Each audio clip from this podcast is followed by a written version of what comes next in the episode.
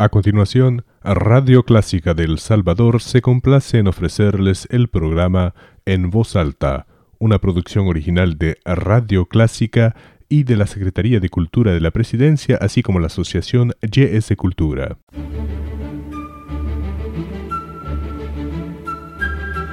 Desde San Salvador, República del Salvador, Clásica 103.3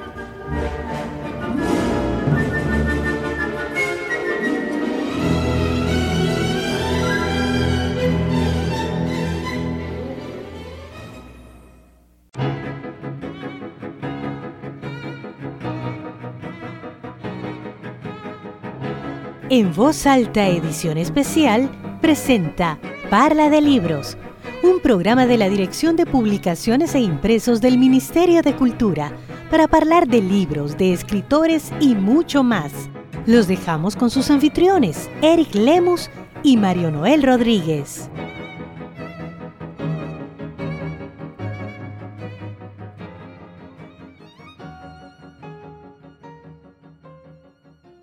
Bienvenidos a una emisión más de Parla de Libros, a la novela por la poesía, a la poesía por la palabra.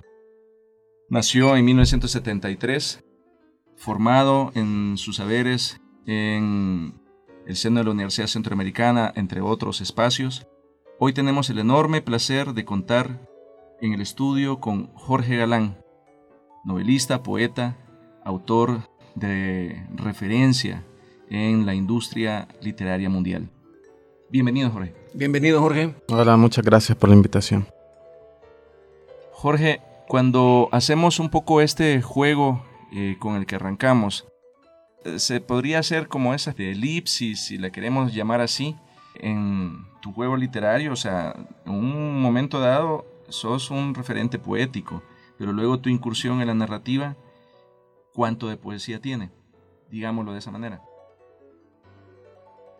A ver, lo que sucedió fue que yo siempre he tenido historias en la cabeza y bueno, estaban los poemas, ¿no? Pero tuve la suerte que los poemas comenzara a publicar poesía mucho más temprano que las novelas. Entonces es algo que yo siempre llevaba a la par, pero las novelas tuvieron una salida mucho más tardía. Entonces a, a veces se puede pensar que quizás yo escribía poemas al principio y luego me pasé a la novela, pero en realidad no, no fue así. La primera novela que como novela yo la escribí al finales de los años 90 y escribía novelas. Lo que pasa es que me, costó mucho me costó muchísimo trabajo tener un texto que fuera algo que yo pudiera considerar una novela. Y la poesía era como mucho más eh, natural para mí. Y el, y el, trabajo de la novela, bueno, me tardó mucho, ¿no? Entonces, para llegar a publicar también fue, fue lo mismo. Me, me tardé muchísimo. Tenía una novela ya en los años 90, finales, pero eh, me acuerdo que en el 2004 pensé, voy a escribir... Tenía un texto que quería mandar a, a los premios nacionales, ¿no? a los Juegos Florales. Y mis primeros poemas con los que había ganado habían sido en el 96. O sea, ocho años más tarde eh, intenté ganar un premio Nobel. Fue mucho tiempo después. Bueno, antes que nada agradecerte, Jorge, tu tiempo. Sabemos de que, que luego de, de tu novela, que más adelante vamos a tocar el, tema, tu novela Noviembre, este, tu agenda cambió definitivamente. Has mencionado los Juegos Florales. Es como tu parte de entrenamiento, de calentamiento, ¿verdad? Porque era fundamental salir bien de la región, bien de tu país, para luego pegar un salto y lo estás haciendo muy bien, Jorge, porque creo que sin lugar a dudas fue el premio Donais que muchos quisieron obtenerlo. Hugo Lindo, Claudia Lars, todos quisieron obtener el premio Donais, pero cayó en, suerte, no sé si en suerte, pero tú, por la calidad te, te cayó a vos. Ese fue, digamos, la piedra de toque para que vos dijeras, El Salvador me va quedando pequeño, tengo que, que dar un salto. Bueno, sin duda el premio fue muy importante para mí, pero yo creo que es natural que uno tenga cierta clase de sueños. ¿no? Veía editoriales como Visor o como Pretextos o como Tusquet y quería, quería ir hacia ahí. Y obviamente para todo escritor que comienza, pues los Juegos Florales son una referencia. Todos comenzamos mandando, intentando ganar premios nacionales.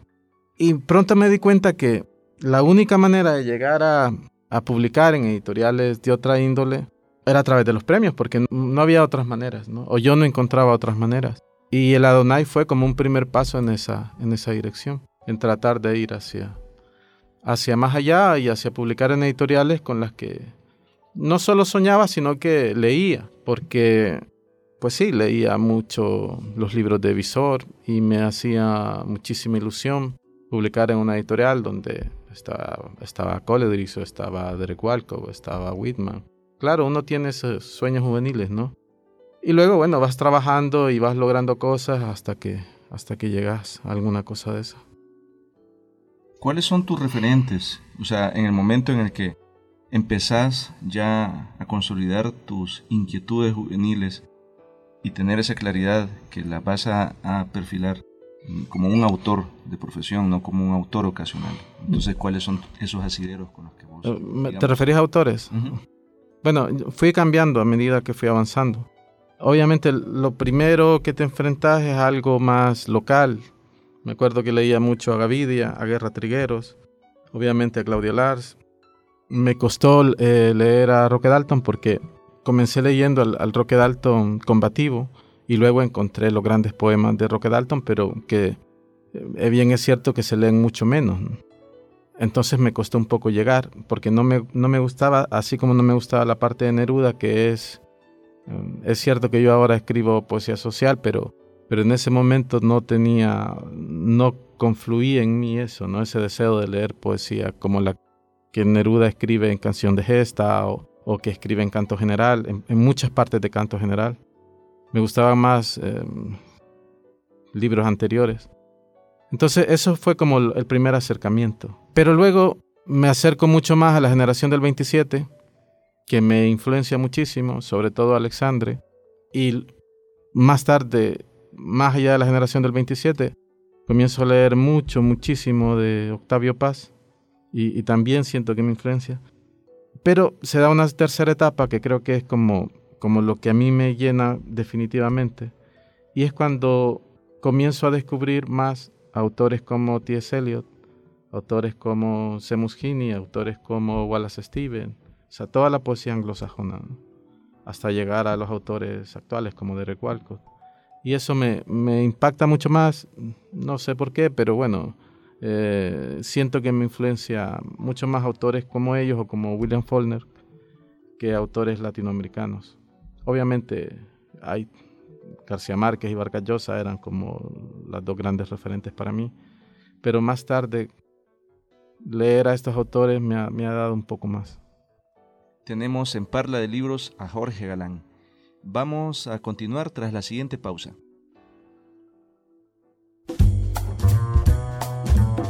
Para ti, amante de las letras, la Dirección de Publicaciones e Impresos ha preparado un espacio acogedor y con literatura nacional e internacional de calidad a muy buenos precios.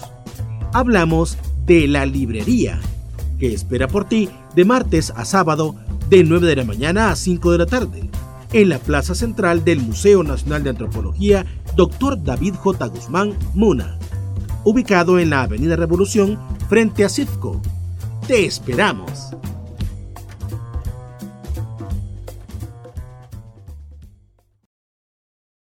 Jorge, decía un poeta de los, en los años 70 del taller literario Francisco Díaz, que escribir era como hacer zapatos o hacer sillas, carpintero. Y yo la demostración, pues, constaté de que no es tan así.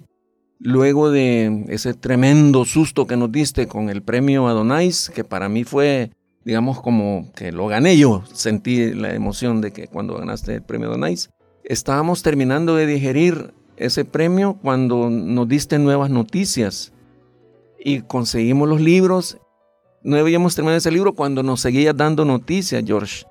Jorge, estás dedicado a tiempo completo a, la escritura, la disciplina, la vocación, el, oficio. ¿Cómo entendés el oficio? Porque no es soplar y hacer botella, ¿verdad?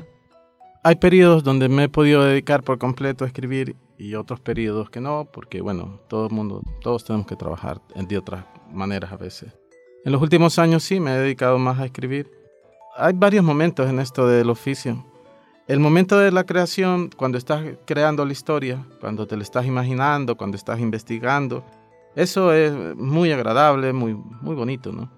Pero luego, a partir de comenzar con la redacción y luego la, la corrección del texto, pues ya es un trabajo muy intenso, un trabajo de siete días a la semana, un trabajo de muchas horas.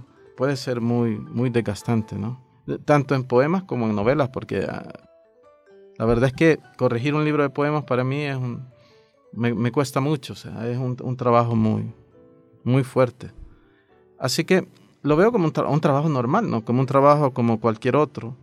Salvo que a veces puedes obsesionarte un poco y a mí a veces me pasa y terminas trabajando de lunes a domingo. A veces es malo trabajar tanto porque te quita frescura, pero bueno, a veces hay una, una cosa parecida a una obsesión que no te deja en paz.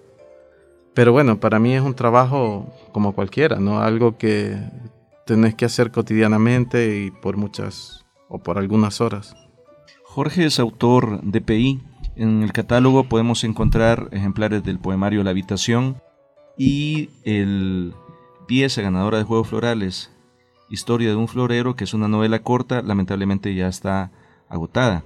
Eh, es curioso cómo eh, hay un pico en las ventas cuando Jorge logra publicar noviembre esta novela de referencia, no solamente en Centroamérica, sino más allá, ya podríamos decir en ultramar, cómo la gente se interesa por tu narrativa. Yo te quiero hacer una pregunta más de carácter técnico antes de entrar eh, en las temáticas de, tus últimas obras literarias. Cuando uno produce, algunos le llaman que las herramientas, eh, con las que compone sus historias están hechas de trozos, de ideas, apuntadas en ah, una servilleta o perfectamente en cuadernos perfectamente elaborados.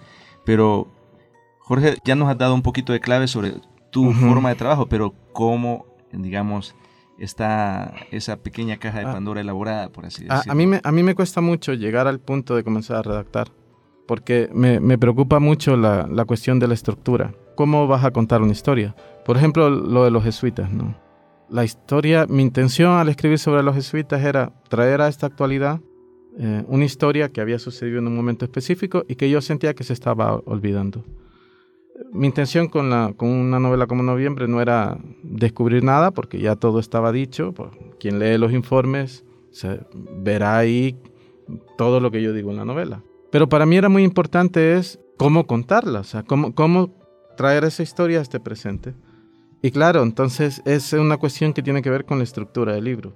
¿Cómo haces que esa historia, que gran parte de la población la conocía, contarla otra vez y que pueda decirte algo? Y fue, bueno, un trabajo de mucho, mucho, mucho tiempo pensar en la manera correcta de, contar la historia. Y me pasa cada vez, me pasa cada vez. Eh, ¿Cómo contas una historia? O sea, vos puedes tener si lo contás cronológicamente, a lo mejor puedes contar mil páginas, pero sabes que mil páginas es inconveniente para un lector y que tenés que hacerlo de la manera que el otro pueda leerla fácilmente.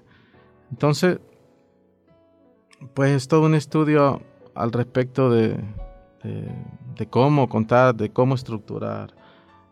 De alguna manera, las primeras novelas que están publicadas en la DPI, por que ganaron Juegos Florales, era una especie de experimentación, ¿no? De decir, bueno, de una, algo de aprendizaje, de, cómo, de cómo contar algo. El otro día vi una de esas novelas, El sueño de Mariana. No, El sueño de Mariana no está en la, en la EPI, pero es mi primera novela y claro, quería cambiarle toda la primera parte. Es natural, ¿no? Pero han pasado desde que la escribí 14 años, así que bueno, es, es, es normal. Estamos con Jorge Galán en Parla de Libros. Volvemos tras una nueva pausa. En viva voz. Chico de la Cruz Verde. Querías escapar a través de un camino que no existe. Tus pequeños pies del tamaño de puñados de abejas muertas querían saltar sobre los charcos o hacer equilibrio sobre el reflejo de una cuerda. Pero caíste y tu cuerpo avanzó hasta tu sombra para llenarla como una pila bautismal con agua bendita. Fogata fresca fueron las frases que gritaste mientras caías, agua encendida sobre siete penumbres. Todos sabemos que vestías de verde, que sobre el corazón alguien te había cosido una cruz blanca, que ibas con otros como tú recogiendo los muertos, como los pescadores recolectan peces inusitados, que entraste en la claridad del día en lugar de la oscuridad bajo la cama, que viste un aliento terrible convertirse en tornado y luego en grito, pero que seguiste de pie incluso un instante después del último disparo, y que sigues de pie para todos nosotros. Sé que te acribillaron al final de la tarde, y sé también que era un juego de niños, que fueron otros niños los que te dispararon, y que te conocían puesto que te llamaron por tu nombre. Y sé la calle en donde sucedió, y sé el tamaño del horizonte implacable bajo el cual aún persistes. Los tíos vivos no saben girar más. Todas las madres menos una se han tornado un sollozo. Todas envejecieron menos esa mujer cuyo lenguaje se ha vuelto una lluvia de marzo. Catorce aves de malagüero cantaron en la despiadada rama que el viejo viento elude, esa rama que solo florece en el invierno. Niño más grande que la plegaria en que persistes, se ha secado el mar sobre tu pupila aún abierta, se han quebrado las sillas de la cena de tus quince años y de tus dieciséis y de tus veinte, los bosques se han derrumbado sobre sus troncos y todo ha callado un minuto terrible, los rostros han caído como el hacha de piedra sobre el cuello de la gacela y se ha acabado el día siete balas, como siete maldiciones, como siete tornados súbitos asaltaron tu cuerpo, siete leonas grises para una sola presa, y derrotaron tu hermosa voluntad, y hablaron al oído de cada uno de nosotros para decirnos la verdad sobre todas las cosas, para advertirnos que estamos solos otra vez y mostrarnos el final de un camino que no comienza nunca. Hoy en Parla de Libros tenemos en A Viva Voz a Jorge Alán leyendo un poema de Medianoche del Mundo, de la colección Visor de Poesía. Jorge, yo sé que el escritor no solamente se alimenta de literatura, literatura, de poesía y novela, ya que lo sos, ¿verdad?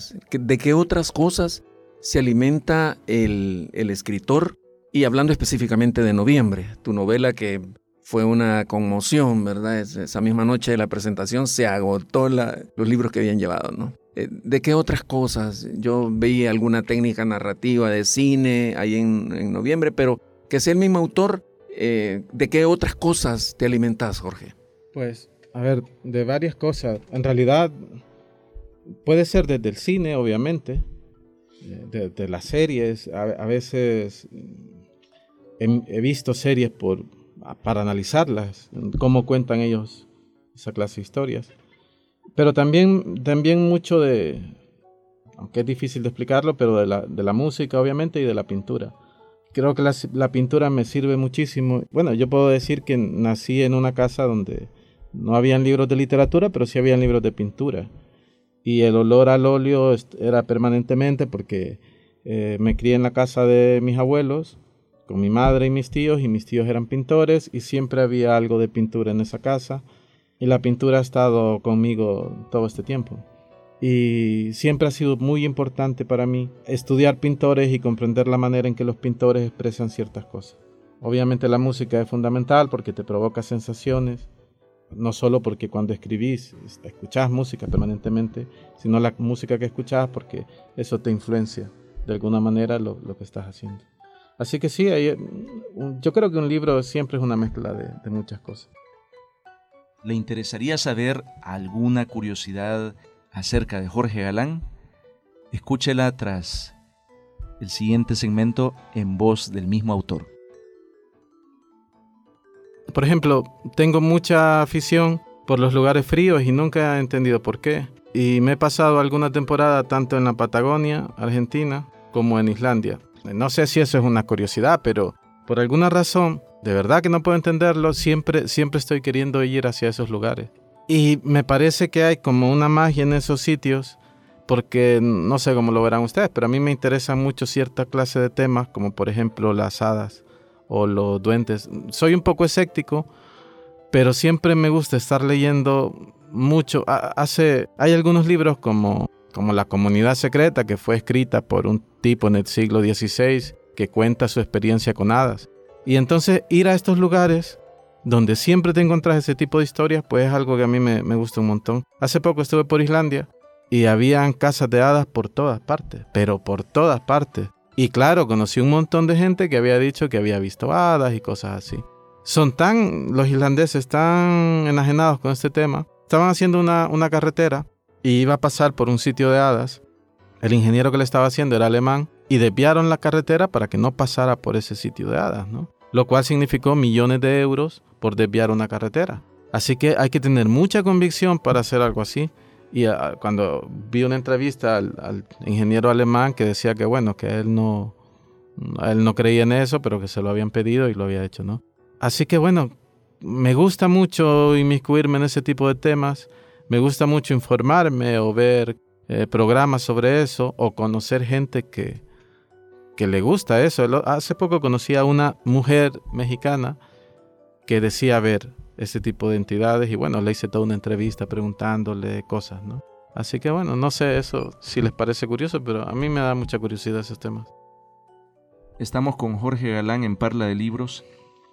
Inevitablemente tenemos que llegar al desenlace, pero también al desenlace temático que nos acerca a su último trabajo literario, Noviembre, publicado por Editorial Planeta y también será una obra semilla para un guion cinematográfico.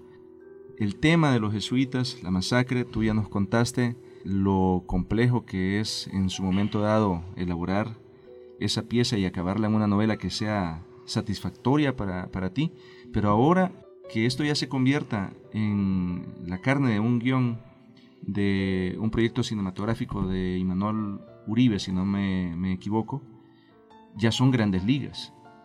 Estamos hablando de otro terreno. ¿Qué te, qué te, qué te lleva en el sentido de qué otros proyectos vas a, vas a plantearte? Bueno, lo de la película fue una suerte porque uno escribe una novela y no sabe a dónde va a llegar el libro, si le va a gustar a alguien o, si vas a tener la suerte de que un director de cine lo lea y quiera hacer una película. Así que fue como una noticia alucinante, ¿no? Y sobre otros proyectos, bueno, hay bueno, siempre, ¿no? Siempre escribir un nuevo libro, estoy escribiendo un libro de poemas. También hay proyectos editoriales que, por ejemplo, quiero volver a publicar en El Salvador. He publicado cinco libros de poesía y, y no existen nunca en mi país y eso es algo que, que aunque parezca paradójico, pero te importa, ¿no? Te importa porque al final son libros que hablan sobre el país mismo y querer verlos por aquí y eso es como una, como una intención que, tengo de, intentar eso. Y, bueno, siempre hay un libro nuevo que querés escribir. Siempre hay, siempre hay algo que, que querés hacer, ¿no? Eso no, no para. Estoy haciendo apuntes para escribir una novela nueva y mientras escribo un libro de poemas. Y eso básicamente. Eh, Jorge, siempre hablando sobre el tema cine, ¿te ha pedido Imanol Uribe que participes en la elaboración del guion? No, de hecho es que el, el guion ya está escrito. O sea, eso ya va bastante avanzado. hay un casting ya, los derechos los compró Televisión Española, el guion está, es un guionista de ellos y yo, bueno, estoy ahí siempre. A mí me daba mucha curiosidad porque es un mundo que no conocía y siempre estaba ahí con ellos. También como asesor, ¿no? Como asesor y estoy en algún otro proyecto también como asesor, de un proyecto así de, de cosas, no cinematográficas, bueno, sí, porque estoy en una cosa de un documental también. Pero bueno, son cosas que a mí me... No es mi área, pero, pero que me he vinculado por, por esto de los libros y es una experiencia muy bonita, la verdad. Muy emocionante. Una, una pregunta más. La Biblioteca del Congreso te invita a una lectura. ¿Cómo te fue? Bueno, es, es significativo porque todos sabemos que la Biblioteca del Congreso es la más grande del mundo y es bastante alucinante estar ahí viendo cosas. Así que me parecía un honor, ¿no? Una cosa que estaba bien, llegar ahí, leer algunos poemas, sobre todo algunos poemas que yo quería leer en ese lugar, el poema Monseñor Romero, poemas que para mí eran significativos, porque es toda una, todo un protocolo, no te hacen una grabación, o sea, no lees para el público, pero hacen una grabación y todo. Entonces, bueno, pensaba que era un momento como para, para decir esas verdades que son tan nuestras en, e, en ese ámbito. Y bueno, muy, muy, bien, la verdad, muy, la verdad es que muy bien. No podemos llegar al final de Parla de Libros sin anticipar una, una pequeña primicia como casa editorial, la Dirección de Publicaciones e Impresos, tratará de subsanar un poco esa, digamos, ausencia de, voz eh, fresca de Jorge Galán, nuestro invitado este día, con un par de productos literarios que lanzaremos a mediano plazo, tanto en, la categoría de poesía como en, el género de literatura infantil. Lamentablemente el espacio se nos queda corto como para hablar de, ese, digamos, eh, lado o faceta de, Jorge, que también nos lleva a otro espacio. Eh, sin duda será una oportunidad para conversar con Jorge en alguna oportunidad más, quien siempre nos trae muy buenas noticias. Así que será hasta la próxima Parla de Libros.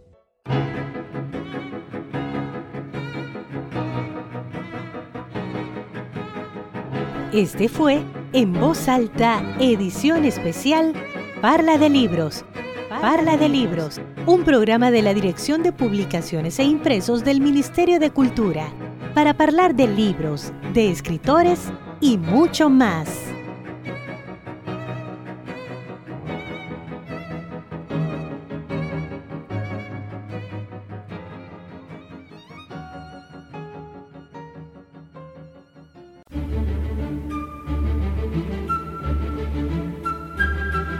Desde San Salvador, República del Salvador, Clásica.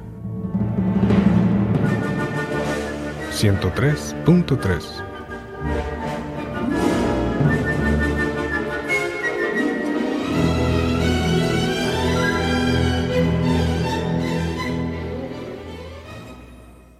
Radio Clásica del Salvador presentó el programa en voz alta, una producción original de Radio Clásica, patrocinado por la Secretaría de Cultura de la Presidencia y la Asociación YS Cultura.